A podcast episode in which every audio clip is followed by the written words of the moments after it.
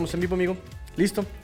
Bienvenidos amigos, ¿cómo están? Bienvenidos, bienvenidos a todos los que se están conectando aquí al canal del Tigrillo YouTube. Vamos a grabar este episodio, este episodio lo vamos a grabar en vivo terrible, funesto, un tipo como de funeral. Y es que quien se murió fue la temporada de los Miami Dolphins. Si bien empezó en algún momento tardío, como hasta la semana 9, la semana, eh, o sea, una cosa terrible de los Dolphins, una racha de 7 partidos perdidos, luego una racha de 7 partidos ganados. Ya habían encontrado cierto ritmo. Es cierto que ya habían enfrentado a rivales un poco mermados por salud, COVID, lesiones y corebacks bastante ineptos o incompetentes, ¿verdad, amigo Ian Book? ¿Verdad, amigo Mike Lennon? Pero, vamos, no era para terminar la temporada así con unos Tennessee Titans que de los contendientes, perdón, pero era de los peorcitos. Amigo Alberto, espero que no te enojes, pero eh, ¿cómo estás, amigo? ¿Qué onda, Tigrillo? No, para nada, bueno, yo estoy un poco acostumbrado a que la gente no crea en los Titans, pero los Titans, como quieran, como se van dando las cosas, siguen siendo el sembrado número uno de la conferencia americana. ¿Qué tal? ¿Qué tal, amigo? Bueno, cuéntanos a tus redes sociales para antes, antes de empezar. Antes de empezar, mis redes sociales, la del Twitter personal, Beto Romano M, y la cuenta oficial de Titans en cuarta de gol. Esto con abreviación de 4TA y Gol Titans, ya te la sabes para que no se te olvide. Perfecto, así ni más ni menos, amigos, pues eh, vamos a eh, mandar saludos. Muchas gracias, amigo Alberto eh, Romano de Cuarta Gold Titans.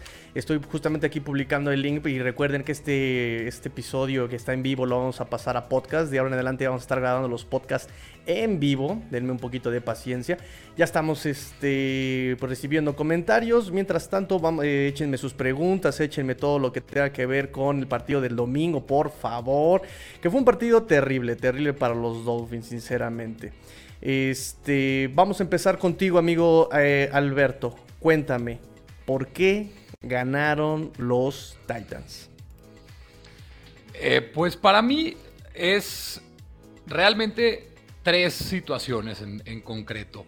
Una, la defensiva, un partidazo descomunal de la defensiva, no permitió a los Dolphins en absoluto en mover el balón. Eh, tú ha presionado constantemente la secundaria con un partido brutal por parte de todos los elementos de la defensiva. Eh, la línea defensiva dominando por completo a la línea ofensiva de los Dolphins, que lo platicábamos en la previa, que era, iba a ser como la clave para ambos equipos. Eh, ambos, de los, ambos equipos venían con una mala línea ofensiva, con una muy buena línea defensiva, y al final se dio que la línea defensiva de los Titans pudo dominar a la línea ofensiva de los Dolphins. Y la línea de los Dolphins no pudo dominar, no pudo hacerle nada a la línea ofensiva de los Titans. Eh, Ryan Tannehill solamente una vez fue capturado, Tua fue capturado tres veces, pero presionado constantemente en el partido. Eh, Tannehill solamente tuvo cuatro presiones, algo que la línea ofensiva de los Titans no había podido hacer en todo el año. Solamente cuatro presiones, un sack, que de hecho el sack fue atribuido a Jeremy McNichols al corredor, a ninguno de la línea ofensiva, solamente eh, fue presionado, eh, bueno, solamente permitieron una captura a la línea ofensiva de los Titans, que fue el right tackle David Quesenberry. Eh, esto te dice que el partido se ganó en las trincheras y al final esa presión que se le, que se le generó a Tua generó las entregas de balón que se dieron en momentos concretos del partido, cuando los Titans ganaban 7-0, haces ese fumble por un error tonto y grotesco de Tua realmente. Eh, y deja a los Titans en la yarda 15 de los Dolphins. Eh, anotas tres puntos, te pones 10-0. Eh, luego, cuando el partido se empezaba a despegar, otra intercepción de Tua. realmente debió de haber otra, otra intercepción de Tua en el partido del safety de los Titans. A Manny Hooker la suelta con un error ahí, pero la secundaria estuvo muy bien en todo el partido de permitiendo solamente tres puntos, eh, menos de 300 yardas totales en el partido. Eh, en terceras oportunidades también los, los Titans ganaron la batalla de terceras oportunidades. Los Dolphins se fueron para 3 de 2 en terceras oportunidades. Los Titans para 7 de 15. Ganaron el tiempo de posesión. Y en ofensiva los Titans ganaron el partido porque la línea ofensiva abrió boquetes en contra de la línea defensiva de los Dolphins con un juego terrestre muy, muy bueno por parte de Dionta Foreman, el mejor partido que ha tenido Dionta Foreman en la temporada como un miembro de los Titans. Dontrell Hilliard también con un buen partido que al final termina su buena actuación escapándose para 39 yardas y finiquitar el partido y dejar el partido la cereza en el pastel con un 34-3 dominante. Creo que fue un partido brillante por parte de los Titans, dominante en casi todos los aspectos. Lo único que le faltó un poquito al partido fue que la línea, eh, perdón, que el ataque aéreo de los Titans no funcionó, pero fue preciso, fue efectivo cuando se necesitaba de Ryan Tannehill y ganar las yardas necesarias para mover las cadenas, lo podía hacer. Eh, creo que fue un partido realmente completo de los Titans, el mejor partido que les recuerdo después de casi dos meses a los Titans. Y desgraciadamente a los Dolphins le toca bailar con la más fea. Eh, los eliminan de la postemporada después con la victoria de los Chargers. Eh, una semana triste para los Dolphins, pero una semana muy, muy, muy buena para los Titans que después de ese agónico final en contra, eh, con los Bengals y los Chiefs, gracias a los Bengals, los Titans recuperan el primer sembrado de la conferencia americana.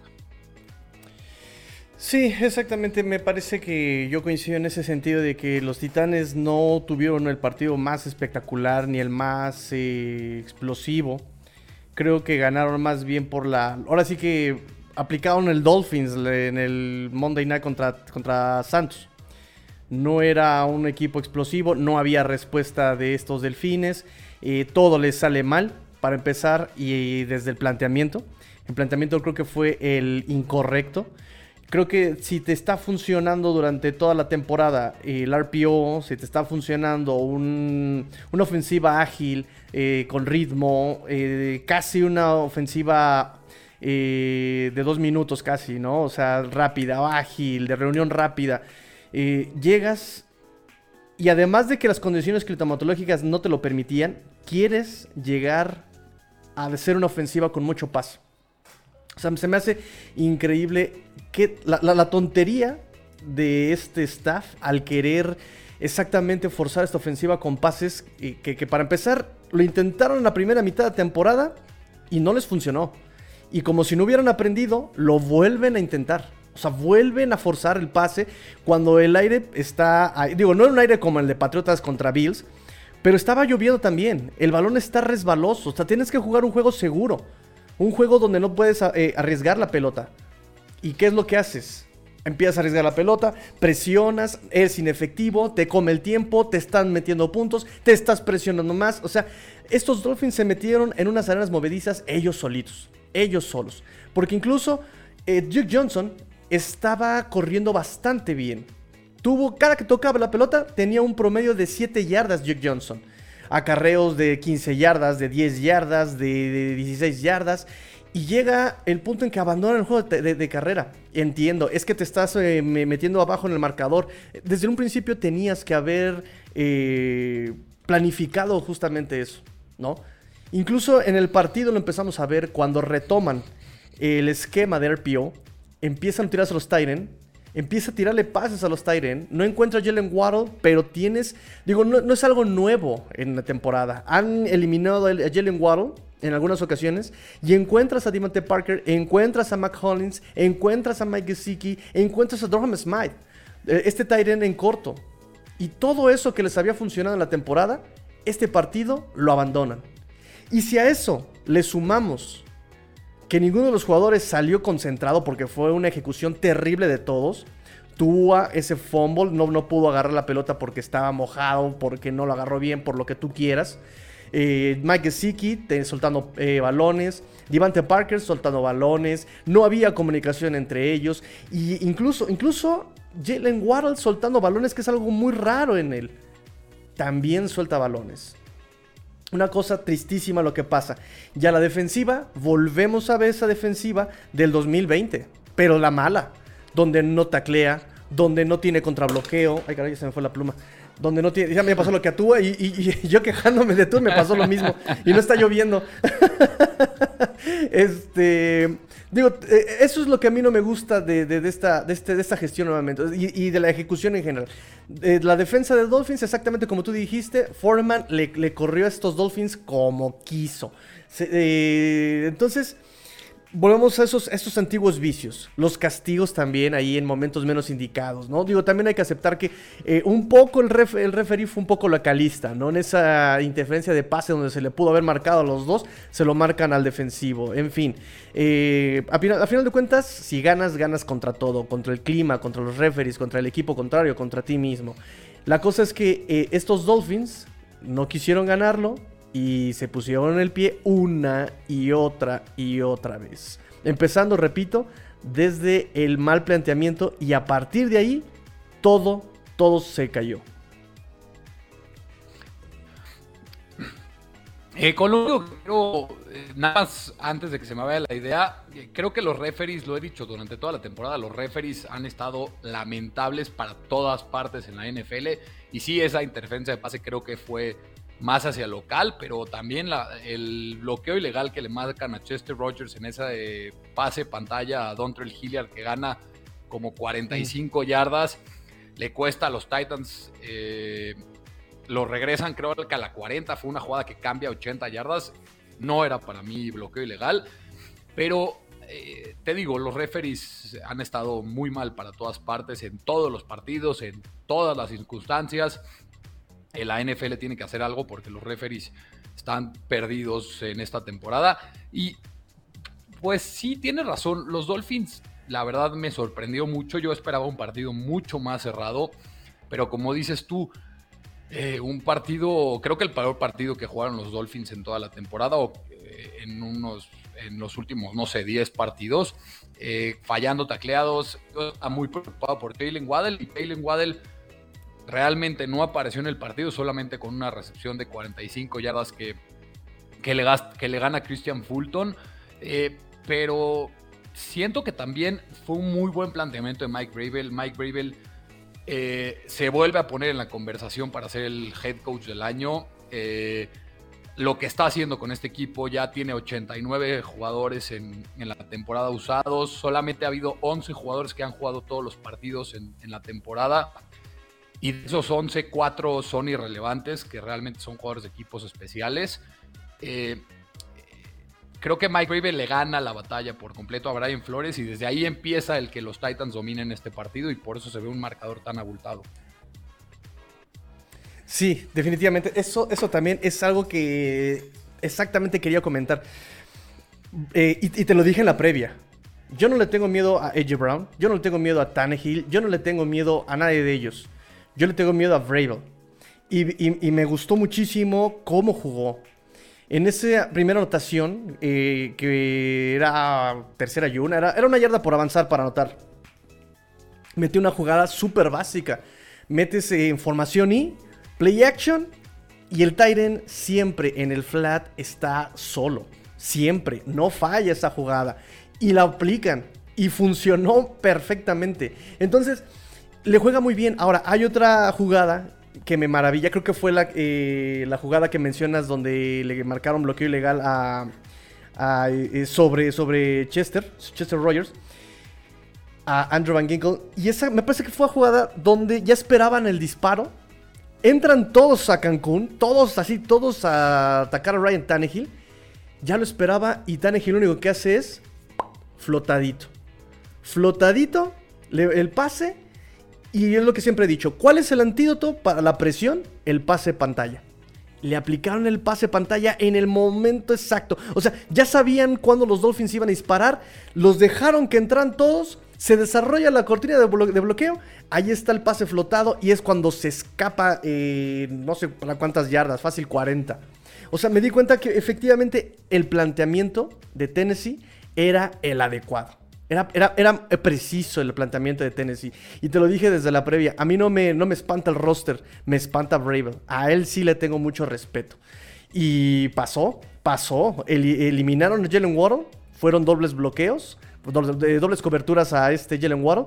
Y repito, supo cómo manejar las presiones de, los Dolphins. Además de que aprovechó, por supuesto, eh, el hecho de que estaban muy imprecisos, muy desconcentrados, quisieron jugar muy físico, quisieron jugar alardeando tal vez, y la verdad es que se olvidaron de asignaciones, el caso de la anotación del Tyrant de Frisker, el caso de incluso Jevon Holland, hizo terribles ángulos de, tacleo, terrible, atacó terrible a los corredores. Para cuando él atacaba, el corredor ya lo había rebasado tres yardas, una cosa espantosa. Y si le sumas exactamente el, que no hubo contrabloqueo de los linebackers, terrible.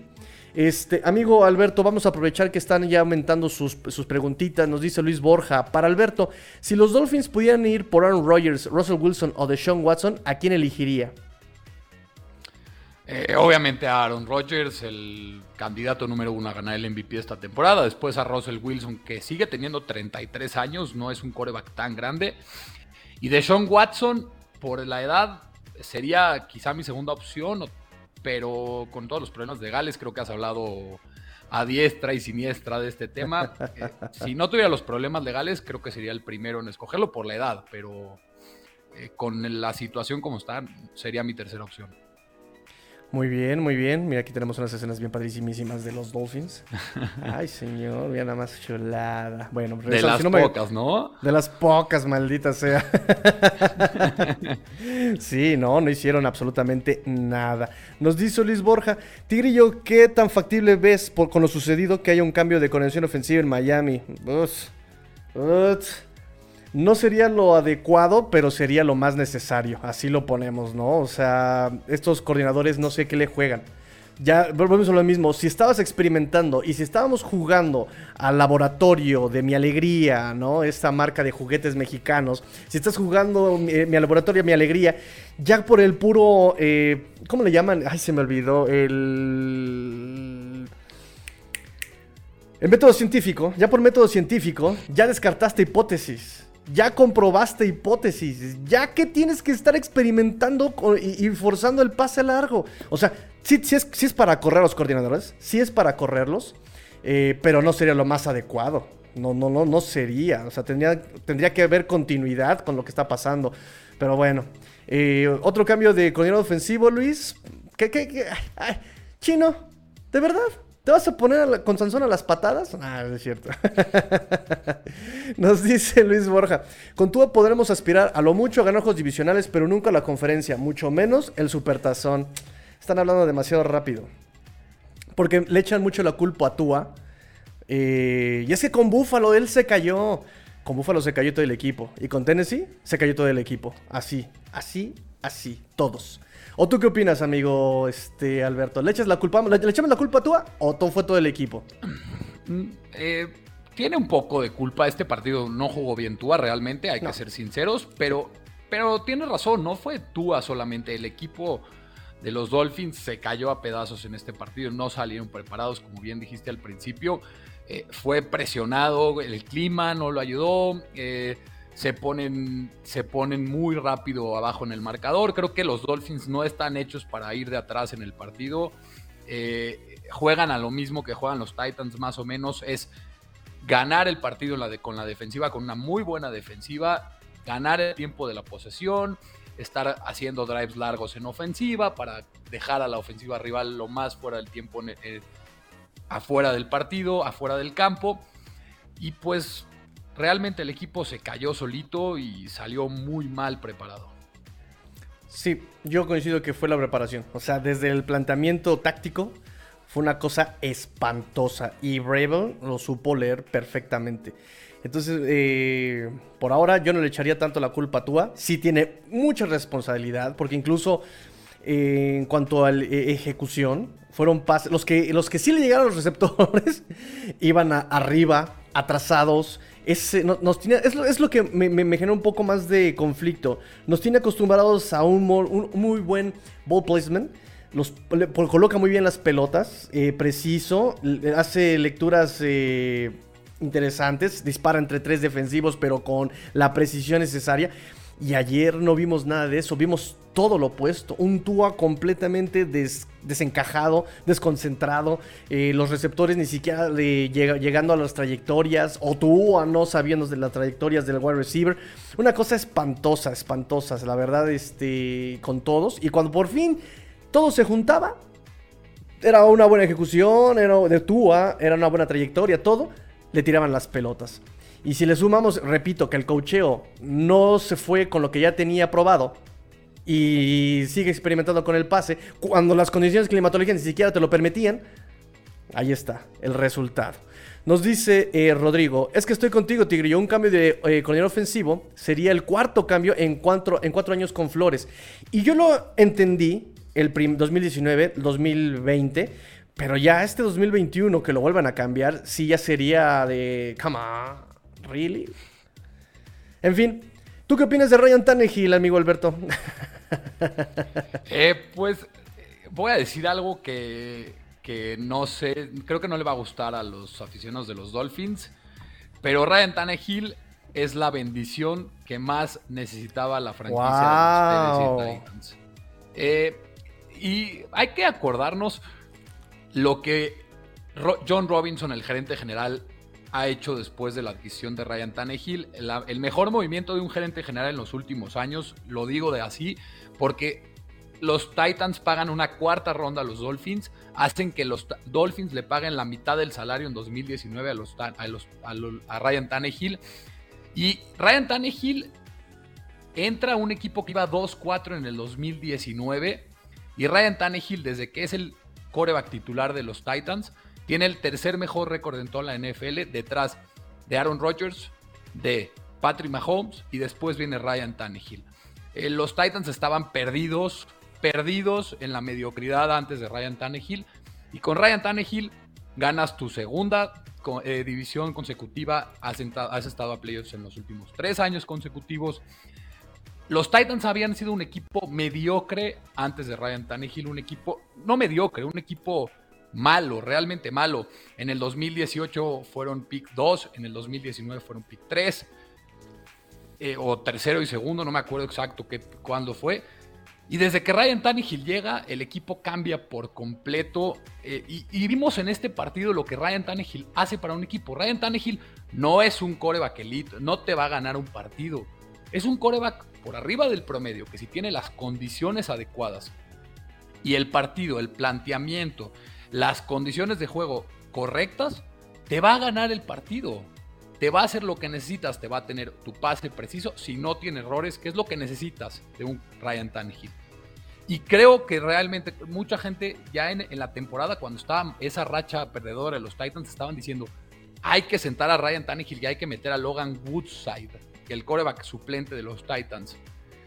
Y Ryan Tannehill vuelve a demostrar que es el coreback indicado que con play action, que con bootleg y con las condiciones adecuadas te va a ganar el partido. Y este, este partido volvió a demostrar, los Titans cuando tienen arriba del 30% de las jugadas en play action mandadas, ganan su partido. Este partido tuvieron el 57%. Estuvieron 7, Ryan Tannehill estuvo de 7 de 7 en play action para 67 yardas y 2 touchdowns. Eso te dice que Ryan Tannehill cuando tiene play action, buenos elementos, buena protección, te va a ganar el partido y es, vuelvo a repetir, la bendición que necesitaba esta franquicia y especialmente esta temporada después de tantas lesiones, de inconsistencia, de una mala línea ofensiva. Ryan Tannehill ha mantenido el bote a flote y tiene a los Titans en el primer sembrado de la conferencia americana. Y si los Titans ganan la semana 18 en contra de los Texans, que debe de ganar en contra de los Texans y redimirse después del lamentable fue eh, en cuanto perdieron contra los Texans. Los Titans descansan en playoffs la primera semana. Regresa el Rey. Y cuidado con los Titans en los playoffs porque están llegando sanos al momento adecuado y están jugando a una defensiva elite. Elite, de verdad lo digo. Y hay que tener cuidado con los Titans. Y, y la verdad me da gusto que haya tenido su revenge game en contra de los Dolphins eh, después de que creo que pasó malas temporadas al final en su estancia con, en Miami. Sí, es interesante. Nada más para. Antes de, apuntarle a Ryan Tannehill, dijiste algo muy importante: el play action. Pero el play action es necesario, digo, perdón, el, el play action funciona bien si no detienes la carrera. Nosotros habíamos dicho en la previa, justamente, eh, para que los Dolphins le pudieran aplicar a Ryan Tannehill la presión asfixiante, bla, bla, bla, bla, bla, bla, eh, para que venga la captura, para que venga la intercepción, para que venga el, pase incompleto, primero tiene que detener la carrera.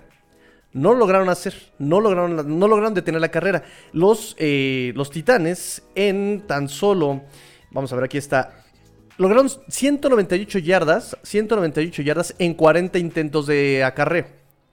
Los Dolphins, fíjate nada más, solamente 16 intentos de, acarreo.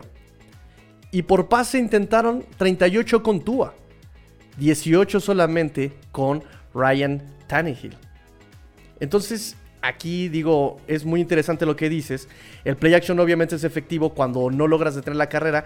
Y estos Dolphins obviamente no la detuvieron. Hay un, hay un, hay un snap justamente donde se le aplican sabrosa, sabrosa a, justamente Jevon Holland mete el handoff este Ryan Tannehill, baja Jevon Holland, saca la pelota y ya está la asignación del safety completamente libre. Una cosa espantosa, pero ¿por qué? Porque no puedes detener la carrera.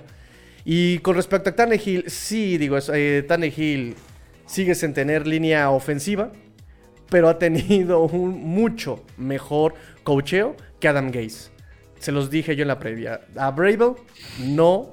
Eh, a, Bravel le tengo miedo. No le tengo miedo al roster, pero sí a Bravel. Nos dice rápidamente Lías, es que el cambio de, eh, solo refleja lo mal preparado que está Flores como head coach. Uh. ¿Tú qué opinas de eso, amigo Alberto? Eh, no, no concuerdo, la verdad. Brian Flores se me sigue haciendo un, coach eh, joven que tiene potencial. El año pasado todo el mundo decía que Brian Flores era el mejor head coach que había salido del linaje de Bill Belichick. Y, no puede ser que en una temporada cambie a que ya quieran casi casi correrlo. No estoy de acuerdo con ese tema. Eh, Mike Rabel tiene más experiencia. Sigue, Mike Rabel sigue siendo, como tú dices, un, uno de los mejores head coach en toda la NFL. Para mí es quizá top 8 en la NFL y pues al final le gana la batalla. Eh, a veces pasa, eh, salió con un mal planteamiento, a veces te sale, a veces no. Y no creo que deben de ser tan, tan radicales en contra de Brian Flores. Exactamente, yo digo, tiene muchas cosas buenas y hasta ahorita el equilibrio sigue a favor de, de, de Brian Flores, desde mi perspectiva, por supuesto. Este, pues listo, amigo Alberto. ¿Algo más que tengas este, que comentar allí en la chistera sobre este partido? ¿Algo más? Eh, no, realmente. Eh, eh, tengan paciencia con tú a los aficionados de los Dolphins. Sé que están enojados porque se acaba la temporada en un fin de semana. Tengan paciencia con Tua, con Brian Flores.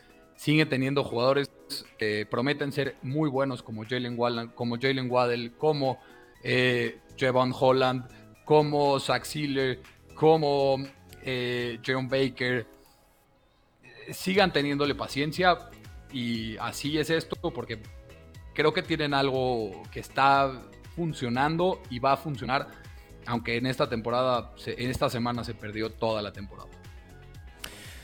Pues eso, es una cuestión de paciencia, de que tenga que terminar el proceso. Eh, y exactamente, o sea, solamente vamos a saber qué tan exitoso será o qué tan exitoso puede ser hasta que no termine el proceso, por supuesto, ¿no? Y eso será eh, en un par de años. Mientras tanto, está obligadísimo a hacer cosas muy, muy, muy importantes Brian Flores y los, estos Dolphins el próximo año. Nada de dudas, nada de lesiones, nada de que el COVID, nada de que... nada. El tiempo se le agote a Brian Flores, la paciencia, la fe eh, digo, tiene muy bien amaestrados a sus jugadores, pero eh, debe estar muy presionado ya Brian Flores. Amigo Alberto, yo ahorita me voy a quedar un rato más con nuestros amigos de Dolphins, este, pero porque vamos a meter varios datos este, históricos de Dolphins. Si te quieres quedar, perfectísimo. Si quieres ir a verte ya el Monday Night Football, ya es el último Monday Night Football, también no pasa nada, ¿eh? No, pues eh, gracias por la invitación. Dale, eh, platica con tu gente de los Dolphins. Si no, va a estar aquí un, metiche de los Titans que creo que no les va a ayudar en mucho. No, digo, digo, lo digo por si, por si no te quieres aburrir. Digo, yo encantado de que te quedes, no pasa nada. yo encantado. No, te, dejo disfrutar a tu, a tu fin familia. Muchas gracias, amigo Alberto. Este, estamos en contacto. Recuerda tus redes sociales también, por favor. Eh, claro, arroba Beto Romano M, la cuenta personal y la cuenta oficial de Titans en cuarta y gol. Cuarta y gol Titans con abreviación de 4TA, ya te la sabes. Perfectísimo. Amigo Alberto, muchísimas, muchísimas gracias. Gracias a ustedes. Y listo amigos, pues nosotros, nosotros eh, nos quedamos aquí en esta transmisión. Este, vamos a platicar sobre los... Eh, gracias amigo Alberto. Gracias amigo Alberto. Este, vamos a quedarnos a platicar sobre los Miami Dolphins. un poco de notas de este partido. Eh, rápidamente, Christian Wilkins, 11 tacleos, 6 en solitario, eh, incluido un tacleo para pérdida. Es su segundo juego eh, con, que, rompe su propia marca en tacleos y ahora es el defensive tackle, el liniero defensivo NFL con el mayor número de tacleos. El liniero defensivo con mayor número de tacleos en el 2021 NFL con 83 o 43 en eh, solitario, 40 asistidos. ¿Qué tal, amigos? Christian Wilkins poco a poco se sigue, se sigue, se sigue superando. Ay, pero qué tonto soy. Aquí están sus comentarios, amigos. ¿Cómo no? Eh, déjenme los pongo. Es que tengo como 15 teclados acá. Este... Vamos a ver. Nos dice Elías, porque seamos sinceros, Brian Flores tiene cosas buenas, pero en general y de momento no ha demostrado ser buen coach. Más bien hay que saber qué considerar. Porque, perdón, pero Brian Flores como head coach ha logrado muchas cosas que otros no han podido, perdón. Que tiene deficiencias, claro, no es perfecto. Y exactamente, por ejemplo, aquí eh, en tu comentario, su trabajo no es solo armar una buena defensiva, no, obviamente no es un coordinador defensivo solamente, eh, es manejar partidos, es saber mandar saber mandar retos. Y claro que sí, también tiene que saber mandar retos. Hubo un reto que no se mandó el domingo justamente, que fue, eh, podría haber sido vital ese fumble, ¿no? Porque creo que lo vimos todos en las repeticiones. Era fumble, no había hecho down, no había contacto con el césped del corredor y ya tenía el, balón malabareándolo. Entonces que eso podría haber sido y no mandó el reto. Entonces increíble. Brian Flores, en jugadas que sabes que no te van a dar, no mandas, la, no mandas el reto y en esta que estaba súper claro, no, no, no, no retas, ¿no? Entonces sí, efectivamente, pero aún así yo, yo considero que hay cosas que, tiene Brian Flores que muchas personas no tienen, que coaches no tienen. Eh, además de que es ambicioso, es eh, humilde, o sea, me gusta mucho la, la manera en que habla Brian Flores. Cómo se manifiesta, cómo trata a sus jugadores. A mí eso me, gusta mucho de él, pero sí, efectivamente tiene mucho por aprender todavía. Nos dice, eh, nos dice Chino, eh, ay, me falta todavía, es rodearse de gente que cubra tus debilidades, staff de coacheo competente, es saber realizar ajustes, saber estudiar al contrincante. Eh, sí, es todo eso. Y eso es la cuestión con este con este, con, este staff, con este cocheo. Yo no sé a qué, a qué intereses obedece el hecho de que quieran experimentar de una manera terrible, terrible, porque ya demostraste que ese experimento no te había funcionado en la primera mitad, vuelves a hacerlo y ahí están las consecuencias. Nos dice el chino, las victorias de Dolphins fueron justas y merecidas, sin embargo las formas ofensivamente no convencían. Es que eso es justamente a, lo que voy, chino. Exactamente, exactamente, amigo chino. Eh, creo que las victorias no fueron fantasías, no fueron mentiras, no fueron ese tipo de, así como que nos dice este Luis, ¿no? que, que, otra gente menciona. No fue tanto así. Yo creo que cuando se gana es porque se retoma ese sistema ofensivo que le es benéfico a, esta ofensiva. El pase corto, el pase slant, el pase flat, el pase del RPO. Todo eso estaba funcionando y por eso se ganan los juegos también. La defensiva estaba afinadita, estaba completamente concentrada. ¿Qué es lo que les venía yo diciendo? El tacleo es muy certero, el tacleo es justo, el tacleo es, inmediato, no, no trastabillea, pra, pra. A pesar de que no había un juego terrestre, digamos, solvente, si quieren llamarlo de una forma, solvente, ¿no? Que, que, te dé rendimientos. Entonces, esas victorias no son fantasiosas porque se ganan de, así que de manera eh, contundente por este esquema defensivo, ¿no? De, perdón, ofensivo. ¿Qué pasa con estos titanes? Que vuelven a meter un sistema que no funciona y ahí está, vuelven a pagar el precio por querer inventar. Eh, entonces no creo que sea eh, una cosa como inventada o que sea una ilusión de estos Dolphins, ¿no? Eh, los Miami Dolphins solo han logrado entrar dos veces a los playoffs, 2008-2016, en los últimos 20 años. Es difícil no estar molestos. No, pero por supuesto que hay que estar molestos. Por supuesto que hay que estar molestos, Luis Borja. yo mantendría Flores, pero sí le exigiría ajustes en su proyecto y mínimo llegar a rondas divisionales, ¿no? Bastaría con ser comodín. Por supuesto, también estoy completamente de acuerdo. Pero por supuesto. Eh, y, justamente necesitas un juego constante. No te puedes caer en, estos, en este tipo de partidos que te estás jugando playoffs, ¿no? O sea, si se supone que tu proyecto va a llegar a playoffs, tenías que haber jugado mucho aquí. Eh, mentalmente, ¿sabes? Pero bueno, digo, no entiendo. Es, algo muy, muy, muy, muy, muy extraño lo que viven estos Dolphins. Eh, continúo acá con las estadísticas, con las notas post partido. Ya les había comentado yo de Christian Wilkins. Eh, ay, vamos a ver qué otra cosa hay. Ah, de los Tyrants, miren. Mike Gesicki eh, lideró a los Dolphins con 4 recepciones, 51 yardas. Fíjense, 4 recepciones, 51 yardas y eso ya era todo. Eh, era, lo más grande del partido ayer. Eso le da a Mike Gesicki 2.233 yardas en su carrera de pase, de recepción por pase. Entonces ya pasó a este Anthony Fasano, eh, que tenía 2.211 yardas. Eh, y ahora Mike Gesicki se convierte en el histórico número 3, Tyrant número 3 en la historia de los Dolphins en eh, yardas recibidas, yardas por recepción, amigos. Mike Gesicki también es el tercero, tercer Tyrant NFL en esta temporada en recepciones y sexto en yardas. Tercero en recepciones, perdón, tercero en yardas, sexto en recepciones. Fíjense nada más qué interesante de este Mike Gesicki, que también ha estado muy apagado en esta temporada y aún así sigue estando ahí en top 10, top 5 en los Titans este año y ya es histórico también en, Miami, ¿eh? Histórico Titan en Miami, Mike Gesicki. ¡Páguenle a Gesicki! ¡Páguenle! Dale like a esa transmisión si quieres que le paguen a Gesicki. Dale like si quieres que paguen a Gesicki, ¿ok? Este, quiero ver sus likes, amigos. Si quieren que le paguen a Gesicki, por supuesto. Si no, no le den like. Pero sí, sí, denle like. este, Jalen Waddle tuvo tres recepciones para 47 yardas, 3. Necesitaba 6 recepciones para romper el récord NFL eh, de novatos con más recepciones. Ayer tuvo solamente 3, 47 yardas, 15.7 yardas promedio por recepción. Eh y, con esto, con esto, pues está en segundo lugar. Sigue en segundo lugar NFL eh, para novatos en la historia de la NFL en recepciones. Tiene 988 recepciones. Está a 3, está a 3 de empatar a este Aquan Bolding con Arizona 2003 que tuvo 101 recepciones y obviamente está a 4 recepciones para romper el récord de rookie de rookie NFL en más recepciones.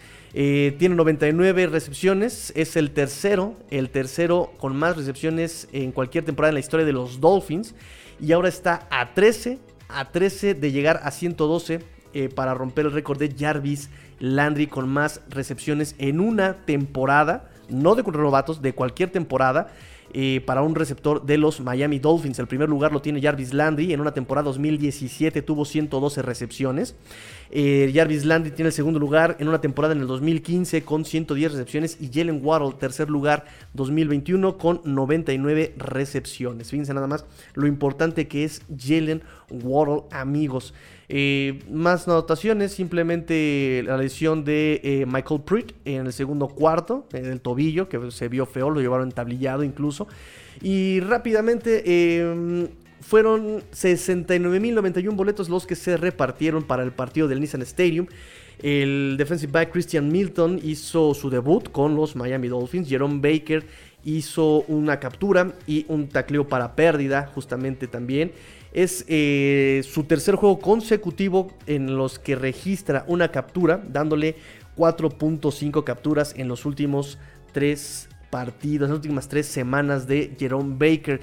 Y también tiene un tacleo para pérdida en 5 eh, partidos consecutivos. Y Tua, bueno, 205 yardas, le da 4.358 yardas eh, en su carrera. Ya pasó a Matt Moore con 4.298 eh, y ahora es el noveno en la historia de los Dolphins. Jevon Holland tuvo también eh, su rompió su récord eh, de 7 tacleos en solitario. Jevon Holland. Entonces ahí están las anotaciones post partido, amigos. No sé qué más podamos comentar de este funesto partido. Un partido de verdad donde Me parece que todo empieza con el planteamiento ofensivo y la desconcentración, la desconcentrancia, la, la, falta de concentración, siempre tengo problemas con esa palabra de los eh, de la defensiva. Vamos rápidamente con el último comentario acá. Ojalá que Greer use los millones del cap y no los deje de adorno.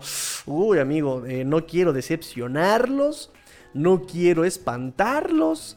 Pero me parece, me parece que eh, lo que van a aplicar con este dinero va a ser eh, recontratar a jugadores y van a eh, hacer lo que siempre han hecho con agencia libre.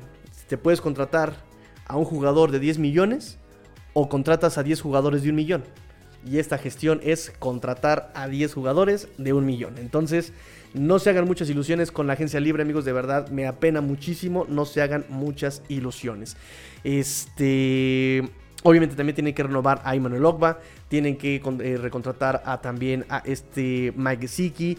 Me parece que también puede ser una buena contratación Nick Nira. Nick Nira me parece que poco a poco se lo ha ido ganando. Entonces tienen muchos contratos que renovar. Eh, entonces creo que por ahí iría también el destino de, de todos esos millones. A mí que me contraten por un milloncito de dólares un año, ¿no? Imagínense, de aguador. Contratación estrella, tigrillo aguador, ¿cómo no? ¿Cómo no? Y con un millón de dólares. Salgo de dudas, amigos. Salgo de, de, dudas y de deudas. ok, amigos míos. Este, si no hay más comentarios, porque recuerden que Tigrillo como 80, mientras la gente comente, Tigrillo sale. Y este, no, además ya son son 40 minutos de programa, amigos. Ya son 40 minutos de programa. Creo que abarcamos bastante bien el análisis de esto, de este partido. No hay mucho que analizar por parte de los Dolphins. Simplemente un partido de mala ejecución, un partido de mal planteamiento, un partido de donde faltó absolutamente todo. Todo, todo, todo. Y qué desafortunado porque ya en, me parece, dos años consecutivos, casi tres, que los Dolphins les falla todo en los partidos más, más importantes. Nos dice Ulises, por ejemplo, ¿no? Que Brian Flores no ha ganado un partido importante en estos tres años. Mm, no sé. Me parece que ganó el de Raiders también el año pasado, ¿no? Con eso y la, y la, y la polémica de Fitzpatrick y Tua, pero se ganó. Entonces, eh, bueno. Recuerden amigos, yo soy partidario de la caja de Schrödinger la única forma de saber si el gato sigue vivo o, el gato ya se murió es abriendo la caja. ¿Cómo vamos a saber si Brian Flores va a ser exitoso o no? Es dejando que termine su periodo. Eso es lo que yo puedo decirles, amigos. Es lo que puedo decirles. Este, pues listo, amigos. Terminamos, terminamos. Ah, caray, entró, entró una cartita. Entró una cartita. Apenas entró la cartita. Vamos a ver qué dice la cartita. Nos dice. Aquí está. Es difícil hacer todo uno mismo. Eh, ¿Cuál es tu top 5 de corebacks de la conferencia? Uf, para empezar, déjame acuerdo de la conferencia. este, la conferencia americana, ¿verdad? Pues me gusta, me gusta mucho, obviamente. Ah, top 5. Mm. Pues obviamente tiene que estar ahí el buen Mahomes, tiene que estar ahí el buen Justin Herbert.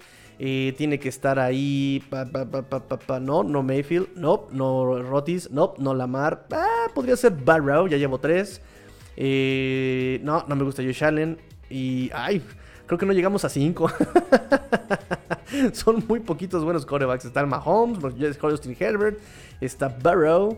Y pues párale de contar, ¿eh? Todos los demás todavía como que no hacen mucho para mí que me guste, que me agrade, ¿no? Mac Jones todavía es es novato, todavía, se, le, se, cae en momentos importantes. Y la verdad es que Josh Allen no me convence. A mí no me convence Josh Allen. Tiene mucho brazo, tiene mucha pierna, es un tanquecito, pero es el típico. Es el típico Gronk, ¿no? Como que está bien fuertote, pero, pero como que no, como que no le llega agua, no le, no le llega agua al tinaco de repente a nuestro buen Josh Allen. Eh, desde mi perspectiva, por supuesto. Esto es muy a mi modo de ver las cosas. Eh, Tigrillo, ¿cuál es tu pronóstico de Super Bowl? Green Bay, tal vez, ¿no? Green Bay anda, anda infumable, Green Bay. Como que no se la creen ni ellos. Eh, ah, incluso hasta Tampa, ya nos contará nuestro amigo chino en, en el Roundtable Divisional qué fue lo que pasó ahí. En este partido de la semana 17. Eh, pero Green Bay tiene, tiene credencial alta y de la americana, pues me gusta, me, me podría gustar Sería, sería muy bonito, sería la historia de la Cenicienta, ver a Cincinnati, ¿no? Qué cosa tan hermosa Joe Barro después de esa lesión tan terrible que casi termina con su carrera, verlo en Supertazón. Eh, pero en general, de la americana podría ser Patriotas, podría ser Kansas, porque a, Tennessee, de verdad, yo no lo veo como contenido de Supertazón. Tampoco veo a, los, a los Colts como, como contendientes. Y Kansas ha, ha estado muy muy inconstante. ¿no? Como que, eh, como en montaña rusa, como que sube y como que baja, ¿no? Como esa canción de, como la canción de Garibaldi, yo tengo una bolita que me sube y me baja, ay, que me sube y me baja. Muy bien muchachos, pues ahora sí, me retiro muchachos, pórtense mal, cuídense bien, les recuerdo la programación, este programa en podcast sale mañana, mañana eh, grabo con nuestros amigos de Roundtable, sale el miércoles, el miércoles grabo las noticias de la semana, sale el jueves, el jueves em, eh, grabaré yo creo que el podcast de, previa con nuestro amigo Watson Medrano, sale el viernes. Y pues el viernes déjenme descansar un ratito, no sean así. el sábado tenemos este el fin de semana. Eh, en el canal de Cuarto y Gol. Recuerden Cuarto y Gol, arroba Cuarto y Gol, arroba Cuarto y Gol, en Twitter, en Instagram, en, Facebook, en YouTube, en todas las plataformas sabidas y por haber. Tenemos eh, contenido de Cuarto y Gol, por favor, ahí sigan a Cuarto y Gol. El TikTok está divertidísimo, creo que es mi red favorita, la de TikTok de Cuarto y Gol. Y este domingo volvemos a transmitir aquí en vivo el partido con eh, en vivo de los, eh, de los Miami Dolphins recibiendo a los Patriotas de Nueva Inglaterra en el Hard Rock Stadium. un partido muy desangelado porque Dolphins va a jugar retro. Eh, Dolphins va a eh, tener ese, uniforme tan bonito, pero pues ya sin nada que jugarse, sinceramente, ¿no? Podría ser solamente el juego de dignidad, pero ayer ni eso se les vio. Eh, y hacer la vida imposible a los Patriotas, también como buena costumbre de los Dolphins, pero pues vamos a ver qué, tanto puede pasar el domingo que entra. Vamos a ver si nuestro amigo Watson se trepa a la transmisión el domingo que entra, pero lo vamos a tener en el Sabadaba, en el fin de semana, y obviamente pues en el podcast también. Amigos, ahora sí. Pórtense mal, cuídense bien, sean el cambio que quieren ver en el mundo. Esto fue eh, eh, ¿cómo le vamos a llamar este espacio? Eh, el podcast, el episodio 236 de ah, Cuartegol Dolphins. Fins up. Tigrillo fuera.